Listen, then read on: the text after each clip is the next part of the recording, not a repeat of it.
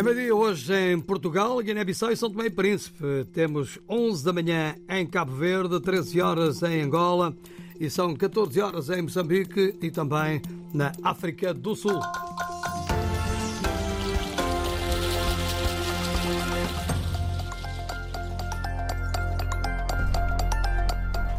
Vamos então daqui a pouquinho para sabermos aqui os destaques desta edição do meio-dia. Vamos saber quais são esses destaques.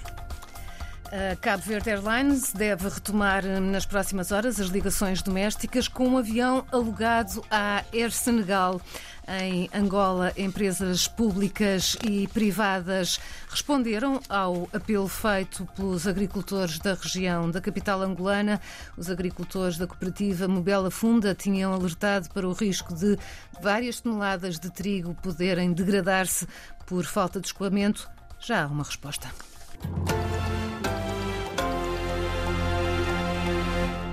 A Associação Cívica Provedor dos Cidadãos que vivem na cidade da Praia está preocupada com a deficiente distribuição de água na capital cabo-verdiana. Há bairros que estão há mais de um mês sem uma gota de água nas torneiras. É sempre a mesma coisa.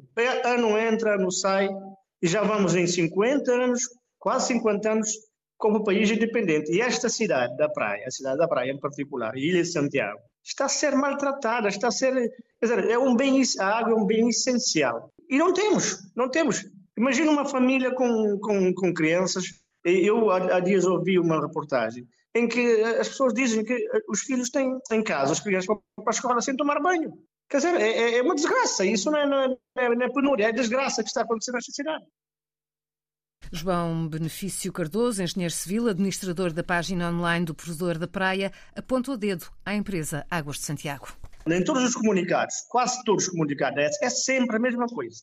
É o problema do roubo de, de, de, água, é o problema das condutas eh, antigas, mas é, é uma empresa que se já tem esse, essas informações, porque é que em 10 anos não, não, não age não, em conformidade? Em, em, em substituir essa conduta que diz, que diz que é antiga e combater o roubo de água. Isso não é problema do comum cidadão que, que paga as suas contas mensalmente. Parece que, que se, não, se, não, tem capacidade, que saiam e deixem outra, outra entidade entrar ou, ou outros dirigentes. Porque isso não pode ser.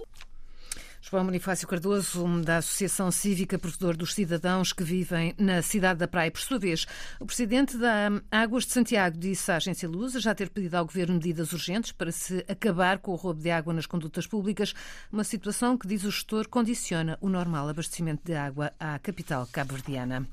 A, TACV Cabo Verde Airlines deve retomar nas próximas horas as ligações domésticas com o avião alugado à Air Senegal.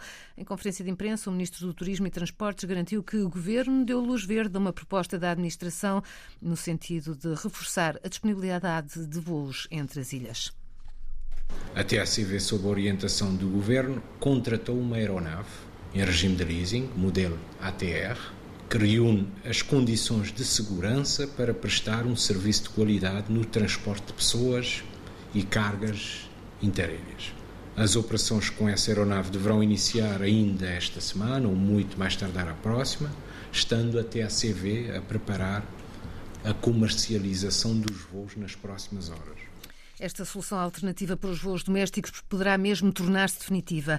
Carlos Santos rejeita que o regresso da TACV às ligações domésticas seja o reconhecimento de que a concessão de serviço público atribuída à TICV, Best Fly, fracassou faremos, portanto, esse processo de uma forma tranquila, um, seguindo aquilo que é a linha e não recuando a situação onde nós tínhamos antigamente uma empresa pública uh, em que não havia nenhum contrato de prestação de, de serviço público, portanto, por isso não, é, não se trata de um recuo. Trata-se, de facto, de aqui de uma resposta pontual a uma situação de aumento da procura e de deficiência na própria oferta. Carlos Santos, ministro cabo-verdiano do Turismo e Transportes. E por considerar que prejudica o crescimento do turismo oriundo de Portugal, Cabo Verde quer mais slots, ou seja, vagas, nos aeroportos de Lisboa. Foi o que explicou a agência Lusa, o ministro cabo-verdiano. Há um pequeno problema, digamos, um pequeno obstáculo que tem estado a dificultar o crescimento do turismo vindo de Portugal, que tem que ver com fraca existência de slots no aeroporto de Lisboa, que é do conhecimento de todos. É? Os operadores têm falado nisso, que no verão, apesar de haver uma procura maior pelo nosso eh, destino, tem havido a limitação na disponibilidade de mais voos devido à limitação na disponibilidade de slots no aeroporto de Lisboa. Carlos Santos adiantou que há negociações neste momento para resolver a falta de vagas no aeroporto da capital portuguesa. Estamos em conversações com esses operadores, tanto os operadores aéreos como os operadores turísticos, para podermos aumentar esse número de slots e poder aumentar o número de disponibilidade de voos para os turistas portugueses. Declarações do ministro cabo-verdiano do Turismo. Portugal é o segundo país de onde mais turistas viajam para o arquipélago.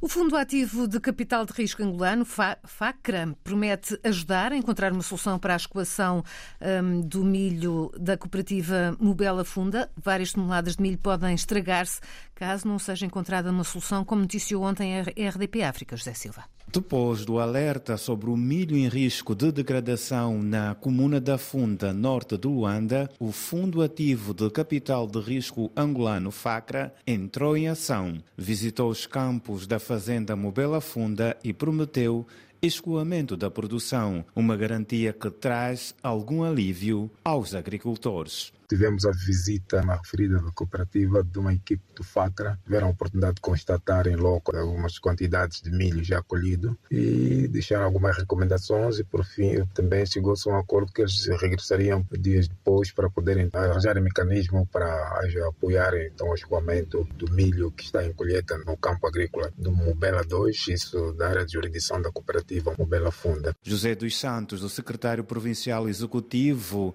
para Luanda da União União Nacional dos Agricultores e Camponeses de Angola, UNACA. O produtor diz que, após o grito de socorro, além do FACRA, há outras instituições interessadas no milho da funda. Recebemos algumas propostas, mas estamos a analisar para ver se podemos então posteriormente escoarmos este milho que se encontra no campo de produção. Deixar aqui o apelo para todas as instituições interessadas em comprar este milho, porque é um milho de produção nacional. José dos Santos, o secretário provincial para Luanda da União Nacional dos Camponeses de Angola, UNACA, já há respostas para salvar o milho em risco de degradação na comuna da Funda, periferia norte da capital angolana. Há instituições públicas e privadas que estão dispostas a ajudar no escoamento do milho. Em Luanda está a ser investigada a morte do líder da Associação Iris Angola, movimento LGBTQIP+. Carlos Fernandes foi hum, ontem encontrado morto em casa e há suspeitas de homicídio por asfixia. A investigação está a ser feita pelo Serviço de Investigação Criminal angolano. Esta é a segunda morte de um membro da comunidade LGBTQIP+, em Luanda, no intervalo de três semanas. Três italianos da mesma família que tinham sido raptados no Mali há cerca de dois anos foram libertados ontem à noite. Tinham sido raptados por homens armados jihadistas do grupo de apoio ao Islão e aos muçulmanos a sudeste da capital maliana, Bamako. A libertação destas três pessoas foi hoje confirmada pelo governo italiano. O jornalista hum, Xavier de Figueiredo, autor do livro Savimbi, um homem no seu hum, martírio, que é apresentado hoje em Lisboa, defende que o partido no poder em Angola, o MPLA, levou a cabo uma campanha para reforçar Savimbi a sair do cenário político. Nessa enorme pressão exercida sobre ele, dessa maneira, e a intenção é, é desacreditá-lo, é destruir-lhe o, o prestígio, com a intenção de o isolar, de o ostracizar e dessa maneira forçá-lo a, a, a sair de cena. Xavier de Figueiredo acredita firmemente que o MPLA queria matar Savimbi. Eu acho que ele, ele acabaria por ser sempre morto. Aliás, este subtítulo que eu dei ao livro, Um Homem no, no Seu Martírio, vais encontrar referências eh, convincentes acerca de planos do MPLA para o matar. O livro Savimbi, um homem no seu martírio, do jornalista Xavier de Figueiredo, é apresentado esta tarde, às 5h30, no Palácio da Independência, em Lisboa. Na educação em Portugal foram identificados vários problemas. Faltam professores e os alunos demonstram cada vez maiores, mais dificuldades de aprendizagem de matérias complexas. São questões destacadas no relatório sobre o estado da educação em Portugal, que mostra como estão as escolas, as universidades, e os alunos no país. O Conselho Nacional de Educação defende uma reestruturação do ensino básico. O relatório deste órgão, divulgado hoje, considera que o segundo ciclo de ensino, quinto e sexto anos, é um entrave à aprendizagem dos alunos. Rita Fernandes. O relatório diz que há um corte muito grande na passagem do quarto ano para o segundo ciclo, ou seja, quinto e sexto ano. Chama mesmo ao segundo ciclo um enclave isolado. É preciso mudar o currículo, os métodos de ensino e também a avaliação. Importante também reorganizar os espaços escolares entre os pavilhões e os recreios com edifícios construídos de outras formas. No ensino secundário, há um objetivo que fica por cumprir: o de ter tantos alunos nos cursos profissionais como nos chamados cursos científico-humanísticos. A maioria dos alunos, cerca de 60%, continua a optar pelas ciências, humanidades, economias e artes. No ensino superior, há cada vez mais alunos, a maior parte mulheres, e em todos os níveis de ensino é a educação pública que domina. Há ainda outro problema. É preciso combater os chumbos dos alunos com situações económicas e sociais mais pobres e também dos alunos estrangeiros. Os de origem brasileira são o maior grupo de alunos estrangeiros em Portugal. As soluções são mais bolsas e mais aulas de português como língua não materna. Vamos aparecer na Rádio relatório sobre uh, o estado da educação em Portugal, apresentado hoje um relatório do Conselho Nacional de Educação que defende uma reestruturação do ensino básico. A dimensão da pobreza em Portugal é mais grave do que mostram os números oficiais, revela o primeiro estudo da Caritas sobre a pobreza e a exclusão social no país. O documento salienta que os dados oficiais, uh, os dados, aliás, oficiais, não refletem, por exemplo, as dificuldades económicas que enfrentam os imigrantes ou as pessoas em situação de sem-abrigo. Neste sentido, a Caritas deixa um alerta. O combate à pobreza não pode depender apenas dos apoios sociais do Estado. Rosa Acevedo.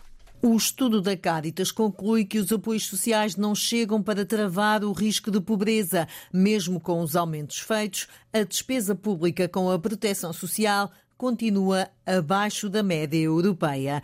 A Caritas deixa um aviso. A magnitude da pobreza está a ser subestimada e a resolução deste problema não pode depender dos apoios sociais.